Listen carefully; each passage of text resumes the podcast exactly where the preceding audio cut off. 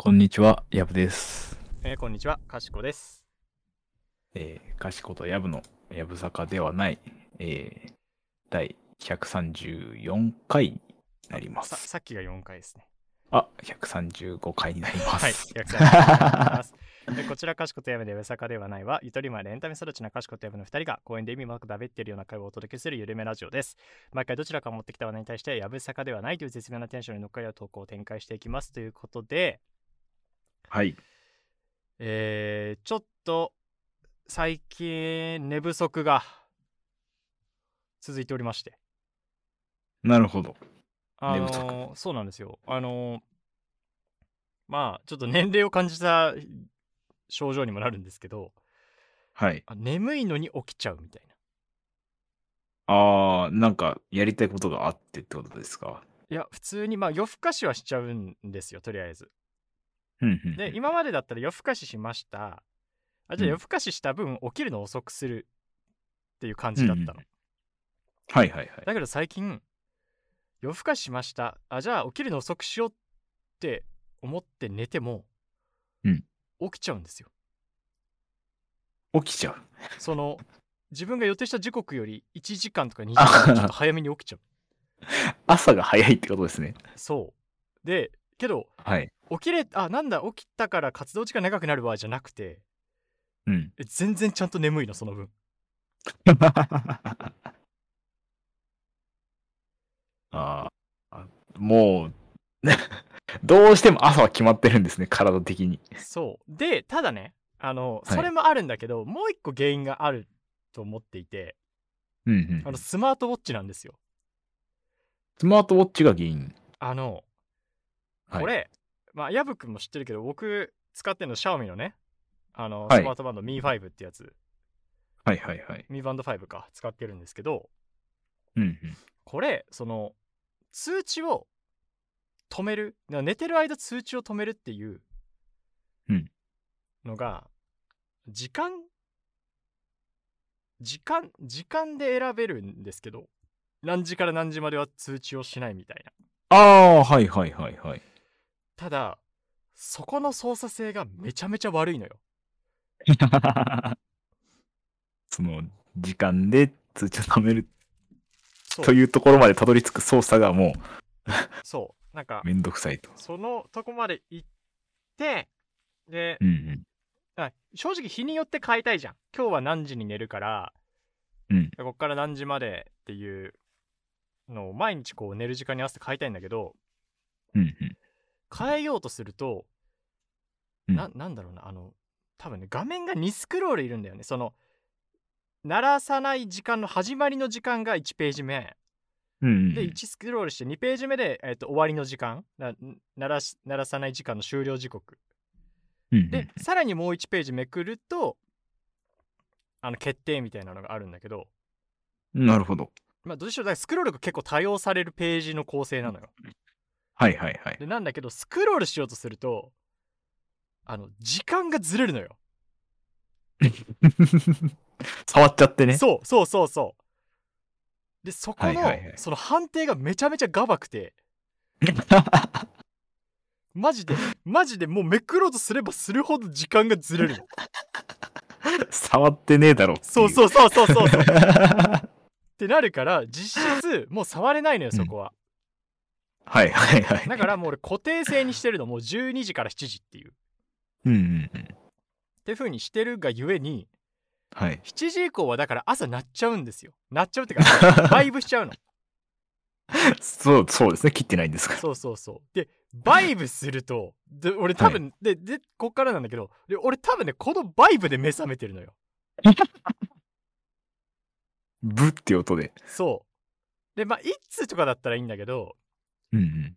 なんか友達からすげえ連打で来てる時とかあるじゃんたまにああ、そう、小分けにしてこう話した内容が送られてくるときとか。で時とかってもうなんか5とか6とか来るじゃんいます、来ます。だからそのでブッブッブッブッブッブッみたいなが来ちゃってもうそうなったら寝られないのはいはいはい起。きちゃってっていうえそれって、うんあの、iPhone の方のお休みモードじゃ切れないんですか？で俺はお休みモードにしてるんですよああ、そのスマートウォッチの方には来ちゃうんだ。そう。お休みモードになってても。そう。ってなって、だから、iPhone のそれを、なんか、だお休みモードも俺、デフォルトの設定のままだから、はいはい。なんかそういう通知も、なんだろう、もろもろオフにするとかまで組めばいいのかもわかんないんだけど、うんうんうん。ってなって、で、もうちょっと、で、今日特にあったのが、もう本当にそういう日がね、4、5日続いたの。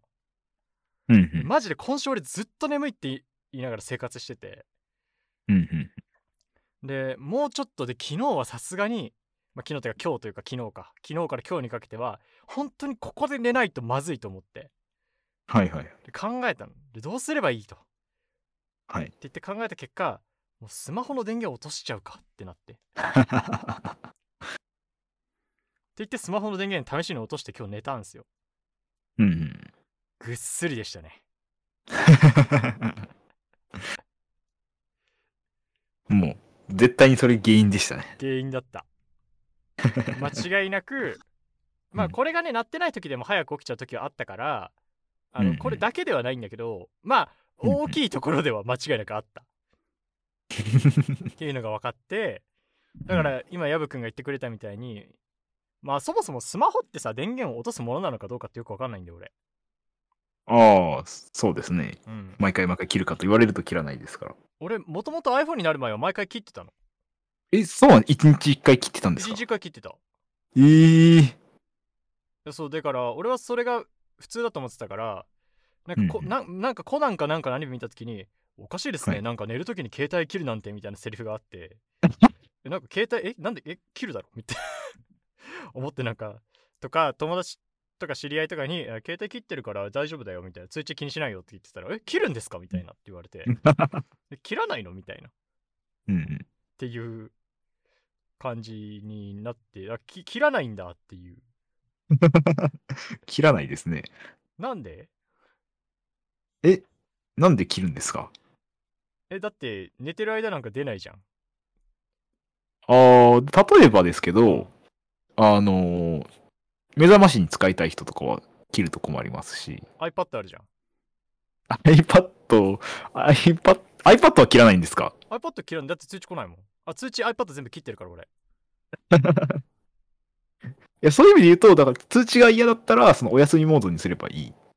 うん。ですし、ななんかその、ひなんか、例えば地震があった時とかに一番、あの、ライトになるのってスマホじゃないですか。なるほど。確かにとか、寝てる間にもしかしたら、なんだろう、緊急連絡が来るかもしれない。まあ、僕は一人暮らししてるので、うん実家とかから電話かかってくるかもしれないとか。ああそういう意味もあると、連絡が取れなくなると困るのでー、あーなるほどですねつけといた方がメリットはあるかなとあーいう判断です。じゃあこのお休みモードをちゃんと設定すれば、はい。このブブってならないように設定すればいいってことだ基本的には、あの、iPhone に来た通知がスマートウォッチに送られてるはずなので、うんお休みモードにして何も通知が来ないのであればならないはずなんですよね、きっと。やけどあちょっと待ってお休みモードと睡眠って違う？これああ、えっと、なんだっけな。なんか、あの、別だと思います。ただ、そのお休みモードのあの、なんだろう。詳細入った時に許可されてる通知がなかったら、何も来ないはずなんですよね。なるほどね。あ通知を許可にしてるわ。あそれですよ。はあ それじゃないですか。はあなるほどね。あこれをオフにすればいいんだ。あ、そうです、そうです、そうです。なくしたら何も来なくなります。あーへえ。で、しかも、その、仕事とかと切り替えれるんで、仕事中は、例えば、LINE だけは来てほしいとかだと、うんうんその、お休みモードのモードを使い分けるんですよ。ああなるほどね。ああなるほどね。えそう思うとさ、あーはい便利だね。そうめちゃくちゃ、最近僕も使い始めたんですけど、うんその、それこそ集中モードの仕事とかうん。にすると、その、ホーム画面もカスタマイズできるので、あそうなんだ。あの、表示されるアプリを減らせるんですよ。へえそうなの？あ減らせます、減らせまめっす。ちゃ便利じゃん実はこいつ。いらないやつとかを減らせたりとか、へえ。まあ、あとはその仕事関係の人に見せなくてもいいアプリを、例えば、なくしたりとか、ホームはいはい画面から。はいはい。えー、そうなんだ。できます、できます。へ え。えちなみにそのさ、例えばお休みモードで通知切るじゃん。はい。で、朝起きてお休みモードオンにした、ごめんね、ちょっとあのティッシュ取ってますけど、あの、はい朝になってお休みモードをオフにしたときに、その、はい寝てる間に来た通知っていうのはどうなるの？ああ、多分、あの、通知センターで見れると思います。お休みモード中に来た通知みたいな感じで。なるほどね。あー、天才だな。それだわ。いや、めっちゃ便利です。あの、お休みモードをオンにすると、うんその、バッジも表示されなくなるんですよ。バッえバッチっていうと？あの、なんだ ?1 個来てます、通知来てますみたいな。あ、そうです。それ、消えます。え全部。マジで？マジです。えー、すごいね。試しに今オンにしてみたら、あの、バッチついたやつ全部消えるんです。あ、けど俺は消えてないから設定が良くないんだ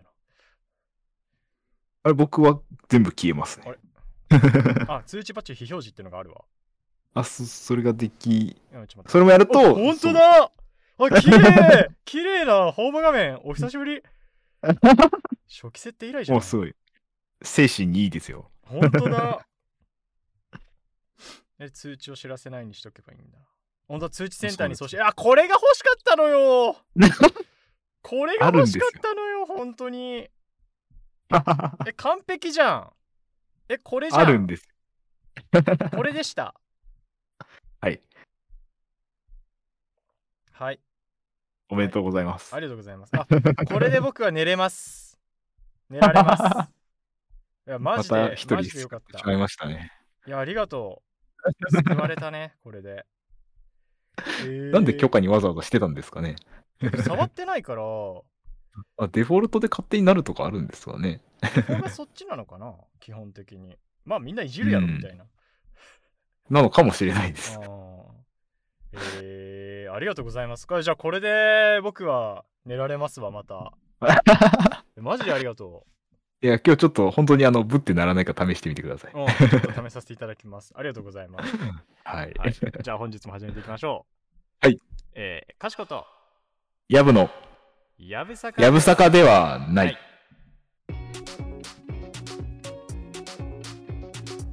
かしこと、やぶの、やぶさかではない。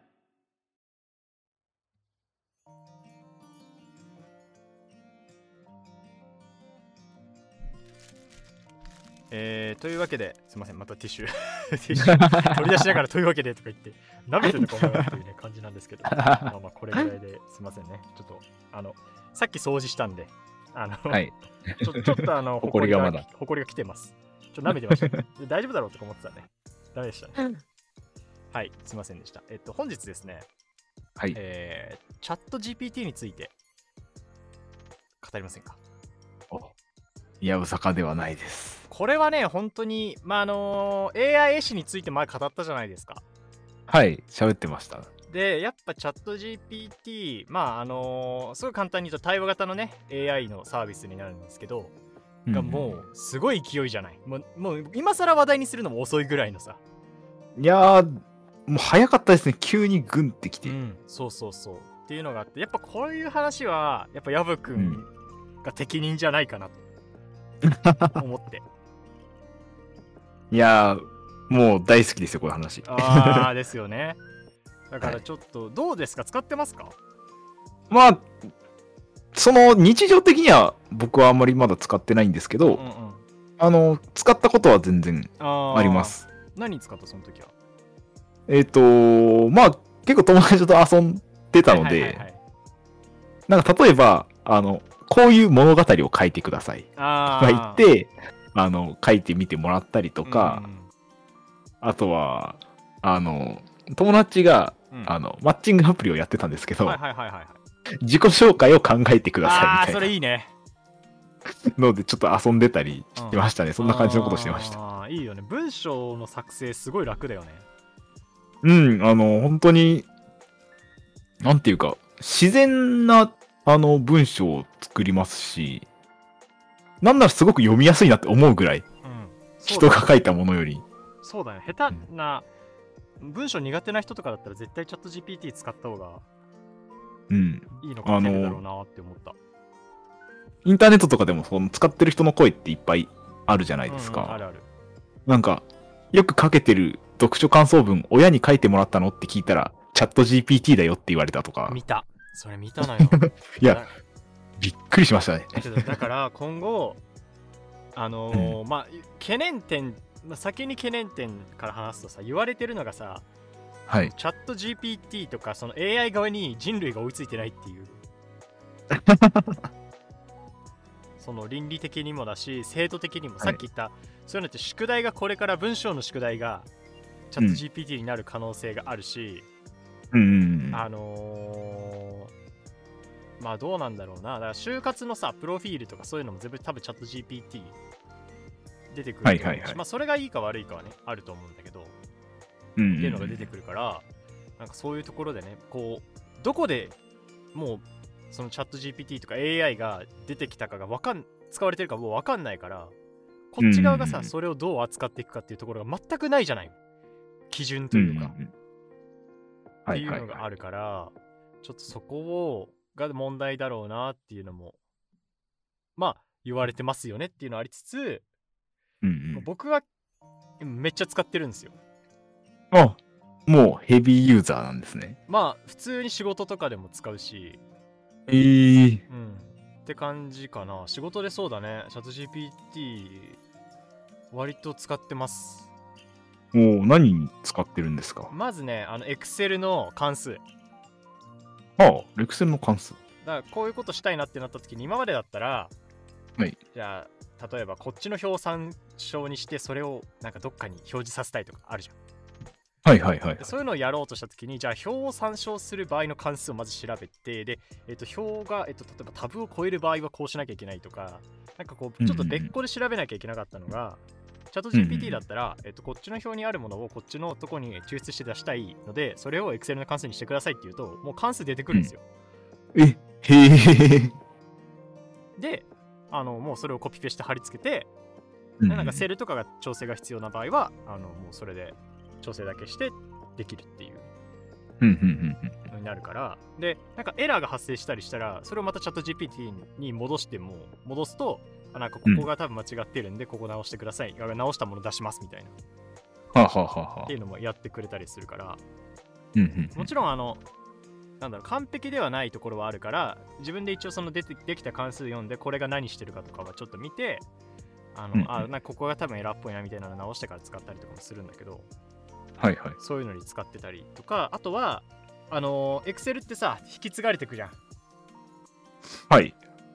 で あの前の人がつ書いた関数何やってるかよくわかんないっていうああ、まあありますね。その秘伝のタレ的な。そうそうそう っていうのをあのなチャット GPT の中に入れるとうんうんあのこれはここからこういう動作をさせてこういう動作してますっていうのを日本語で教えてくれるからへえ。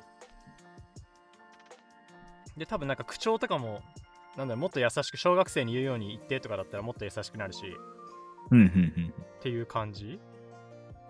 うんうんであったりとかあと昨日だとあのー英語でちょっとメール返さなきゃいけなかったからうんうん。あのー日本語でこの内容を入れた英語のメール文案作ってって言ってうんうん。バーって書かせてそのまま使ったりとかはしたね。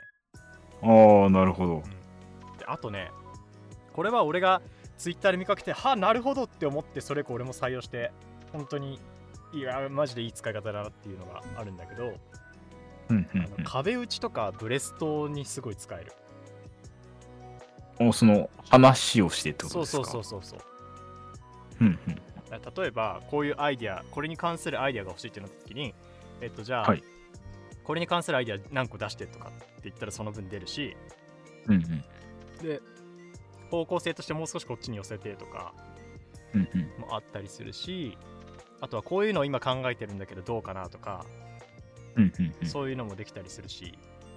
ほうほうほう。なんか自分やっぱブレストとか壁打ちとかやる理由ってさ自分の中にないアイデアがさ出てくるようにしたりとか自分の思考を整理するために俺はやるんだけど、そういうのうんうん。まさにやってくれる、ああいい話し相手ですね。そうそうそうそう。本当にそうなんだよね。っていうのがあってだからこの間とかもなんか仕事でちょっとアイデアいるなってなった時に何案か出そうってなってうん。パーって考えてたらなんかチャット GPT が何個かくれてでなんかそれも含ま踏まえて自分で考えたやつも踏まえて出したんだけどそしたらなんかあのチャット GPT のやつが向こうからしてあこれめっちゃいいですねって言われて うわチャット GPT のやつやんって思って。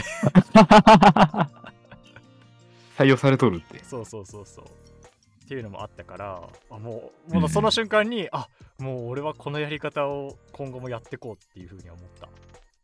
かな。なんかあとはタイトルとか考えるのも得意らしいですね。あー、確かにいいかもですね。この、要約してタイトル作ってもらうとか。そうとかイベントこういうイベントやるからイベント名。うんでなんかうまく考えさせる方法みたいなのもそういういわゆる呪文じゃないけどさこういうふうにあまあ、インプットのスクリプト、あの、テキストをどうするかっていうことですよね。いやじゃなくてねどういうその人がやってたのは、はい。えっと、どういう立場で作らせるかみたいなのをやってて。ほうほうほうほう。その人は多分バナーかなんかの文言だったかな。なんかそういうのを考えさせるってやってたんだけどなんかまず大前提で 2, 2段階踏んで作ってたのよ1段階目が、えっと、あなたはプロのマーケターですみたいな過程を最初にさせて、うん。でプロのマーケターとしてなんかこういうバナーを作りたいからそれに当てはまる文言を10個出しなさいみたいな。うんうんって言った後に出てきたものに対してで次あなたは、えっと、プロの、えーっとマーケターじゃなくてもう少し広告側というかディレクター側みたいな。のポジションの人ですとでこの10個をよりあのこういうターゲットに向けたものに適切な形に直してくださいみたいな。っていうのが出るとその10個がさらに修正されてあのすごいいわゆる分かりやすくなおかつちゃんとなんか伝えたいメッセージが入ってるキャッチコピー10個みたいな。のが出力されますみたいなのを公開してる人がいてへえ、なるほど。俺もそれはなるほどだった。あなるほどなーっていう。でもうだからやり方ももういろいろ発掘され始めてるし。うんうんうん。そうだね。使い方の幅もまだ広がるし。はい。あとなんだろうな。そのやりその発見された使い方に関してもなんかハックが進んでるというかねうんうんうん。っていう感じでなんかもうもうすごいこともうなんかなんかいろんな方面ですごいことになってる気がする、いや、本当に、なんだろう。あ、今ちょっと、ちらっと、あの、最近話題になってた LINE で使えるボットあるじゃないですか。お何それあの、LINE でチャット GPT を使えるアカウントができたんですよ。なんかあれだよね API が公開されたんだっけ？うん。でしたかね、確か。それでいろんなところでチャット GPT が組み込めるようになって、ね、このう間、ん。なんか実用レベルじゃないけど、なんか文章打ったら、それの、なんか映像をもう作ってくれるみたいな。あ俺の使ってるソフトで、Adobe のソフトで、こういう文章をこうやって動かしてくださいって言ったら、それがもう自動的にその場で組まれるみたいな。ほうほうほうほうほう。っていうのも出てきてて、うえーと思って。ほんと AI チャットくんってやつか。あ、そうです、そうです、そうです。えー。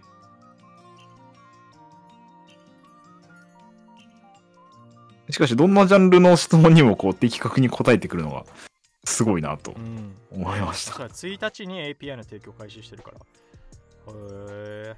だけど LINE のやつって正直これさ、早いもん勝ちだったよな、どう考えても。まあそうですよね。出したもん勝ちでサービスを。うん。へえ。3日で20万登録突破。すごいね。いや、サーバーとかが落ちてないのがまたすごいなと。うん。いや、すごいな。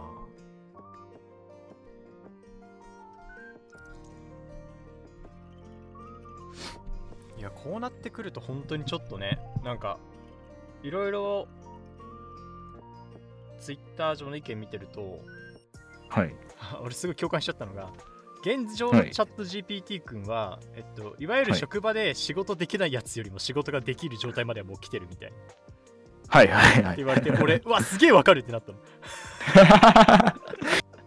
チャット GPT の方が使えるじゃんっていう。そうそうそうそうそう。ってなって、で、はいただ同時に、えーっと、これが先鋭化されていくと、うんえーっと、仕事ができる人の、なんか、その、優位性みたいなのも失われていくみたいな。ああ、その仕事できない人がそのチャット GPT を使うことによって、同じぐらいの能力を得ることができる。そう。ってなるかがら、そのチャット GPT が使えるか否かで、はいあのーまあ、大きく変わってくるだろうな、みたいなのを言ってる人がいて、うん確かに、あのーチャット GPT をうまく使える人がいたら、全然仕事を進められるだろうなとも思ったし、うん。っていうので、なんか、なんだろう、え AI に仕事が奪われるじゃないですけど、個人的にもうがっつり入ってきたなって感じだったね。なんか前はさ、その AI エッシンの時ってイラストレーターじゃないから自分が。はいはい。まあなんかちちょっとその当事者とは違う立場で見てたけど、もうかん今回はだいぶ当事者寄りだなっていう。だいぶこう、クリティカルにうん、仕事に使えるようにそうそうそうそう。なりましたからね。そうっていうのがあるからだからちょっとねすげえすげえってなってるすげえってなってるしあの、はいなんだっけななんかこれもチャット GPT かこれ違うかもしんないけどなんかねなんかまだ全然そのちゃんと論文発表とかのレベルではない気がするしっかり精査された論文とかではない気がするんだけどなんか AI 使ってなんかはい人間の脳波読み取って、人間が想像してるものを画像で出力するみたいなのがある程度の精度でできるようになったみたいなのも出てきてうん。へえ。ちょっとねあのー速度感に驚いてるわ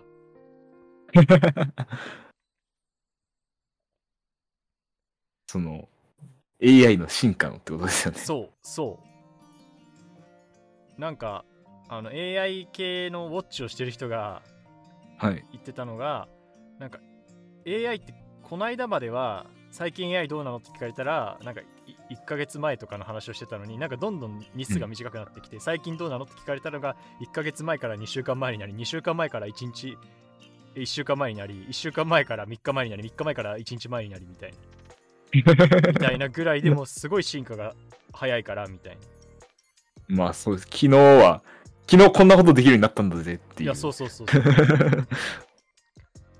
いや、そうなりますよね。そうだから本当になんかちょっとえこのもう行き先が本当見えなくなってきた感じがおちょっと出てきた俺の中でうんうんどうどうなね AI 自体の進化がどうなっていくかも分かんないしうん。はいはいなん。かこれがどう今の人間社会に組み込まれていくかが全然分かんなくてまあ、まだその、どこまで仕事に入り込んでくるかは見えてないですよね。その使える人が個人でその活用してるみたいなとこはありますけど。だから本格的に企業とかは国とかっていうところがこれをうん。使い始めたり国っていう枠組み、まあ、特に国っていう枠組みに AI が入り込み始めた時にどういうポジショニングになってくるかだし下手しい国を超える可能性もあるとは思うからうんうん人間社会にとって資本主義とか民主主義に AI が入った場合どうなるのかみたいな。どう入れるべきなのかみたいなね、うん。うんうんっていうのも含めてなんかなんかだいぶすごいことなんじゃないの？みたいなっていう感じはしてますね。うん。うん。まあ楽しみなのが半分と、うん。ちょっと怖いのが半分とみたいな。なんかその、なんだろう、ターミネーターみたいなことにはならないと思うんですよ、さすがに。ああ、はいはいはい。うんとは言いつつ、なんかその、まあリアルに仕事が奪われる様子が、なんかこの延長線上なら奪われるだろうなっていうのも、ちょっとなんかうんうんうん実感が伴ってきたというか。うん。そうですね。そうそうそう。いや、まあ、こんなのがこんだけの短期間の間に成長して出るんであればうんうん。それはなんかねあの仕事の何割かは減らされるっていう取取られるっていうのも分かるよねみたいな、いや、そうですね、本当に。うんどうなることやら。うん、本当にそうだよね。だから権利関多分 AI のイラストレーター、イラストの方はさ、多分権利関係があんまりはっきりしてないから、まだそんなに多用されてないんだと思うんだけど、日本では。うんうんなんかそこが別に、例えば、あのもう AI のイラストレーターの権利関係全部問題なく使っていいですよってななったら、多分今結構仕事なくなるイラストレーターさんいる気はするんだよね。うん。うん、そうですね。うん、あの全然残る人もいると思うけど、なんかき消える人消えるというか、し AI に持ってかれる人もいるだろうなと思っててさ。うんうんそれは別に俺も映像作ってる側としては、まあ、俺もしかりだとは思うんだけど、うん。うんうんっていう風になってくから、で、チャット GPT みたいなのが出ると、それこそね、あのーなんか事務、事務を、事務方をやってるような人たちもいらなくなってくるわけじゃないですか。うん。まあ、そうですね。うん。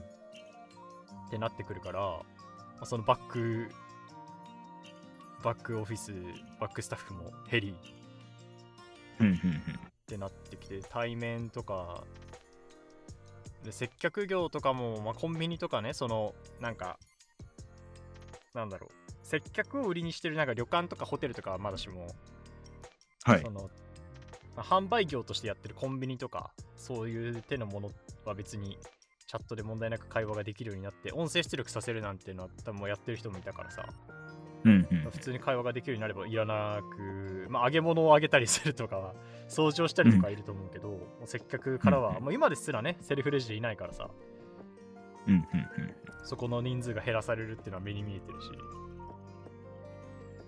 ってなってきて、本当に、なんか人間が関わってめんどくさいことが起こるところにしかもう人間はいらなくなるんじゃないかっていう。あだ裁判とかはなんない気がするんだよね。あ。まあ、そこはもうまだ人間が判断するってことですよね。っていうか、なんか AI からしたらなんかなんでそんなことで争うのみたいな。え自明じゃんみたいなことになる気がするんだよね。うんうんなんか裁判って結構情状酌量とかあるじゃん。うん。うんうん、ありますあります。人間の心情とかさ、そういうものが入ったりするところがあるから、なんかそういうところを判断しようと思うと、多分人間がやるんじゃないかなみたいな。うん、っていう感じで。どうなんだろうな。だからやっぱもう、そのうち本当に、なんか AI、まあだから、AI に仕事が取られても生きていけるシステムの開発がされる気がするな。ああ、その、なんて言うんだろう。ベーシックインカムでした。まあけどそうそうそう。えだから取られても別にいいよねって状態にしとかないと、うん。取られて死ぬ人が出るのが多分一番避けるべきじゃん。うん。まあ、その、国のあり方としてはそういうところは。ってなるから、だからそこを、はいまあそこをクリアする形ってなると、だから取られても別に問題ないよねみたいな、うんうんその衣食住じゃないけど、そういうところの生存権をちゃんと確保できるよねみたいなところのシステムが出てくるで必要があるんじゃないかなみたいな。うん。なるほど。感じで僕は勝手に思ってますけど、どうなんです？どうですか？そのエンジニア界隈というか、はい。まあ。界隈といっても広いからあれだろうけどさ。こういうど AI うに対してなんか界隈なんかその周りの反応というか、あーあ、肯定的といううか、ん。あの、例えば、そのプログラムを書く人たちが、エンジニアに、そのエンジニアの、うん。そのプログラムを書くっていう仕事を、うん。あの、AI に取られるみたいな危機感の声はあんまり、あの、聞こえてはこなくて、うん。例えば、その、エンジニアがコードを書くのに集中するために、うんうん。その他の雑務をチャット GPT を使ってやる。みたいなところの、こう、いかに活用していくかみたいなところが盛り上がってるような印象はあります。ああけどあれでしょ？コード書けるでしょ？全然チャット GPT ああ、書こうと思えば、あの、例えばこういう処理をするソースコード。をうんっていうと、あの、ある程度出してはくれるんですけど、うん。まあ、例えばそれを、その、いくつか出してきて、うん。ガチャガチャっと結局自分のやり作りたいものに組み合わせて、うん。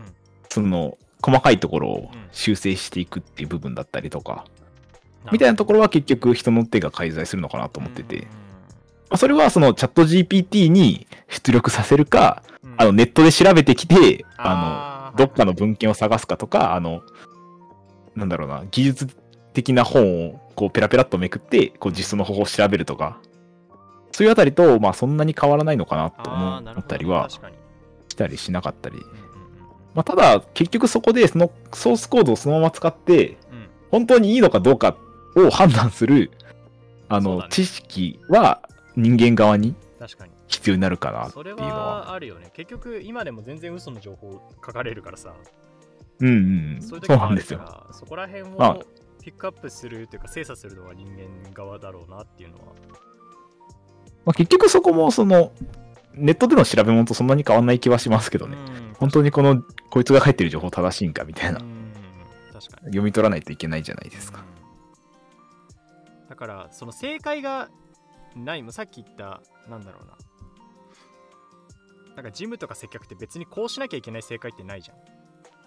はいはい、そうですね。ジムで例えばメールの返信ってメールの返信ってこの文面じゃないと100%ダメってないじゃん。あの内容が伝わればいいからさうん。そういうものであったらより置き換わりやすいんだろうなってさっきの俺のアイディア出しもそうだけど別に形式は問わずにそのアイディアの中身だけくれればいいからさああ、はいはい。そうせです。正誤があんまり問われないみたいなうんうんうんというところだったらもう全然入っていけるんだろうなっていう感覚がするしもう少し人間社会で正確性が求められる場所に関してはまだきついよねやっぱりうん、そうですね。うんあの、完全に手放しでうんチャット GPT を使えるっていうところはまだ来てないかなとうん、そうだね。感じます。いやーけどいやーもうどんどん便利になっていくだろうしどうなるかがけど本当にさ想像がつかない。1年前だってこんなこと考えなかったじゃない。うん、全然想像はしなかったですね。うん AI なんてなんつうんだ。なんかなんちゃって AI が世の中にはびこってたというかさ なんかもういろんなとこがさ AI 搭載 AI 搭載って始めてさ本当にお前らが言ってる AI って AI なんかって思いながらさうんうんうん。そう見てたりしたけどなんかここ1年で本当にあこれは AI だわみたいな 想像してた AI っていう AI が出てきましたよね。うんそうだよねっていうのがあったから本当になんかだからこれ来年この話してる時とかってどうなるかわかんないまたまあ、もっと、なんだろう。え ー想像はつかないですけど。うん。もう想像つかないよね本当に。どうなってるんですか？まあ、えー、わかんないな。そう。逆にその AI がすごすぎて、もう規制が入ってる段階かもしんない。あ、その、あるかもしれないですね。その、例えば、仕事では、その、使わないでくださいとか。そう。とかこういう時にはうん。AI は利用禁止とかっていうのは言われるけどさわかんねえよな 結局ね。そう規制がしきれないところになるからさうんあくまでツールの問題だもんね。さっきのさあの紙を持ってくるあのテキストを見るかチャットボチャット GPT にやらせるかみたいな差だからさ、うんうんうん。その手段を禁止するって結構難しいもんね。まあ、ね。無理ですよ、それは。う。ん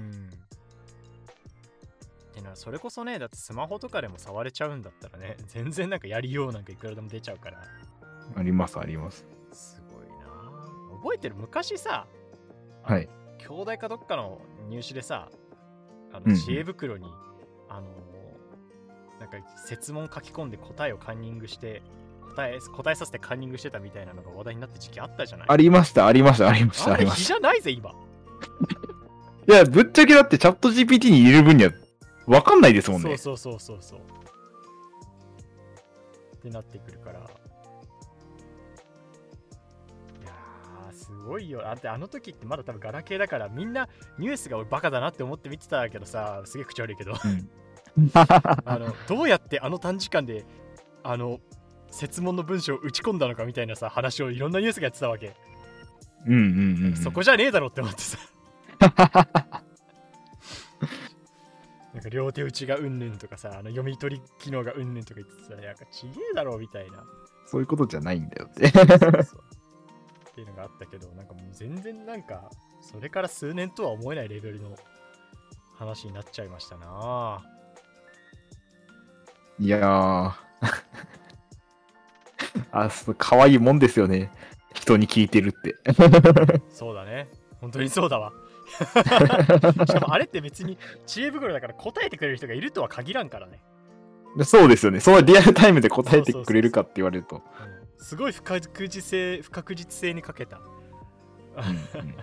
リスクだったから。うーん。まあ今後ちょっとどうなるかわかんないですけど。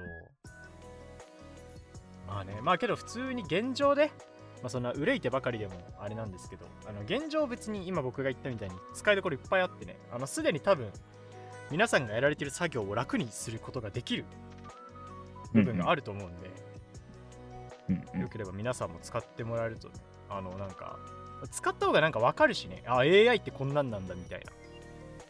うん、そうですね。うんなんか、簡単に、あの、まあそれこそ LINE とかでうんうん。使えるじゃないですか。そうだね。そういうのもで、もうな本当に何でもいいんですよね。なんか夕食のレシピ考えてとか。夕食のレシピ最強じゃない、いや、本当に。で、詳しく知りたかったらそれの作り方教えてって言ったら、うんもう出てくるんですもんね。いや、それさ、あれだね。なんか、冷蔵庫とリンクさせてさ、今あるうん。冷蔵庫の中身で調理できるものを教えてとかまでできたら最強じゃない？いや、もう、できますよ。できね。ます見せてもらってうん。誰も作ってないだけで作ろうと思えば、技術的には可能ですから。けどそれみんな欲しいやつじゃない？いや、欲しいですよ。え作って、作ってさ、儲けようぜ。いや、これいけるぜ。マジでいけるぜ。いや、もう、売れますよ。お売れるよ。金取れます。うんだから、今だと冷蔵庫の中直接つけるの無理だから、スマホうのん。カメラで写真撮ってみたいなやつだよね。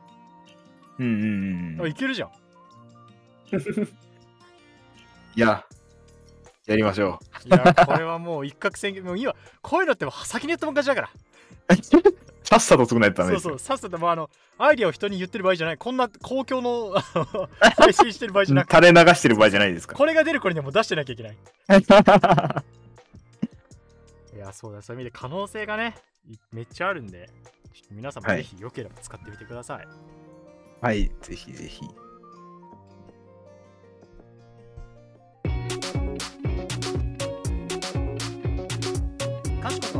こと、やぶのやぶやぶさかではない。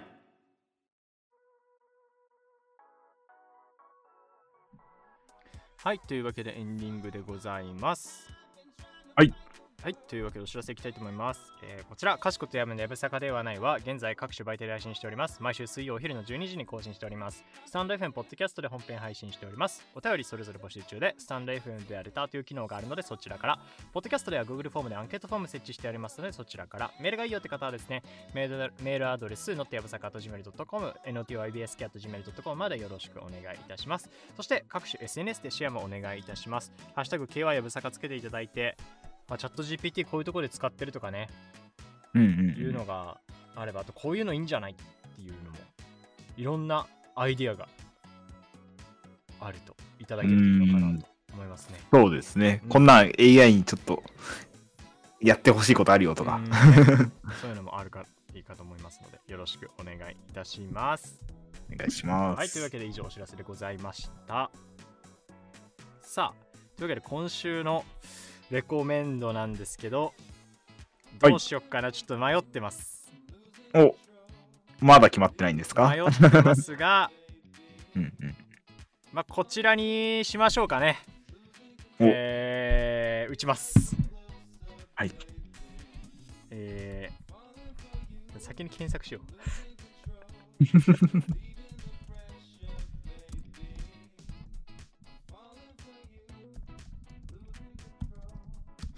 今まで、えーっと、最近だと、何をヒップさ VTuber とかヒップホップとか出してきましたけど、えーっと、私は、そうだよな。まだアニソン出してないよね。多分。まあ、確かに確かに。そうですね。じゃあこちらで今回はえー今回私のレコメンド曲は「ボッチ・ザ・ロック」っていうアニメの、えーはい。バンド結束バンドですね。の曲で「青春コンプレックス」っていうオープニングテーマになりますね。聞いたことありますか？この名前というか。あのーアニメ自体はあの流行ってたのは知ってますが、はい。曲も聞いたことないですし、はい。アニメもまだ見てはないです。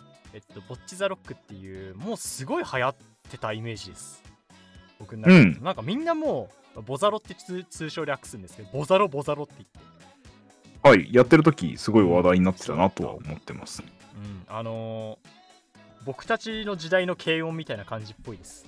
あの漫画雑誌もキララなんで同じとこなんで、ああ、じゃあもう軽音じゃないですか。そう。で、軽音はなんかゆるふわな感じだったじゃない。はいはいはい。ボザラはもっと現実路線で、あのノルマのチケットをはけさせないといけないとか、そういうのがある あるからよりなんかリアル思考でいいよねって言ってる人がいましたねリアルですね。あので僕はちなみに言ってるんですけど、僕、ボザロあのはい5話ぐらいで止まってるんですよ。あのあんまりね、ハマってない。現状もハマってないおうまだ。感じで なんかね、シンプルにはまんなくて、別になんか面白くないとかじゃないんだけど、そのうんうんうんブームにブームになるほどの熱意がちょっと湧かなかった。うんうんじゃあなぜこの曲を上げてるかって話なんですけど、うん。はい。オープニングで毎回聴いてて、この青春コンプレックスっていう曲を。